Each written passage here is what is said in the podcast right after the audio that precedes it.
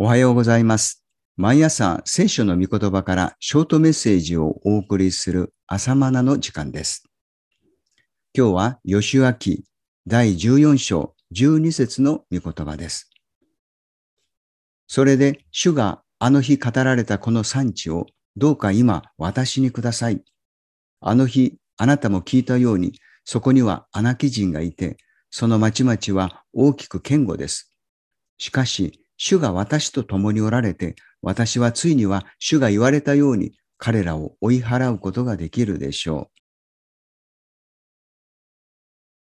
各部族の修行の地が次々と決まる中で、エフンネの子カレブはアナキ人の地ヘブロンを修行として欲しい旨を申し出ました。アナキは新海訳ではアナク人ですね。アナク。他の部族は先の戦いですでに勝ち取った場所を修行としていたのですが、カレブが申し出たヘブロンはまだアナキ人が支配しており、しかも彼らの町は大きく堅固でした。このカレブはイスラエルの指導者ヨシュアと共にエジプトを脱出して以来、今に至るまで生き延びたものです。それ以外の民は皆荒野で死に絶え、約束の地に入ったのは次の新しい世代でした。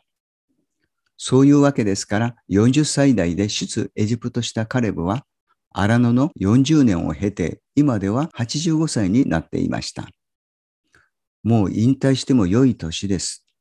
それに、すでに征服した地を受けるべく功労者であるのに、カレブはなおもヘブロンの地を修行として申し出たのです。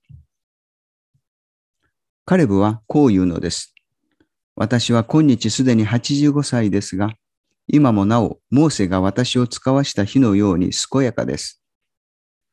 私の今の力はあの時の力に劣らず、どんな働きにも戦いにも耐えることができます。吉脇14章10節から11節です。カレブがこのように申し出た根拠は彼自身の中にはありませんでした。主が私と共におられ、私はついには主が言われたように彼らを追い払うことができると考えたからです。つまり、主が共におられる、そのことに根拠があるのです。14章12節です。多くの場合、私たちは自分の能力や財産や健康を根拠に判断します。でもそうではありません。神が私と共におられることを根拠にするのです。逆に、どんなに自分に能力があっても、神が共におられないなら、その働きは遅かれ早かれ頓挫するでしょう。私の能力が1であろうが、100であろうが、全能者の神が共におられるなら、かける無限大です。1かける無限大も、100かける無限大も、大した差ではありません。注釈です。人は自分の持っている力の多少にとらわれてしまう。信仰は掛け算である。信仰がない状態はゼロ。ゼロかける無限大はゼロ。でも、からし種一つの信仰かける無限大。以上です。カレブは自分が年を取っていることも力が弱っていることも言い訳にしませんでした。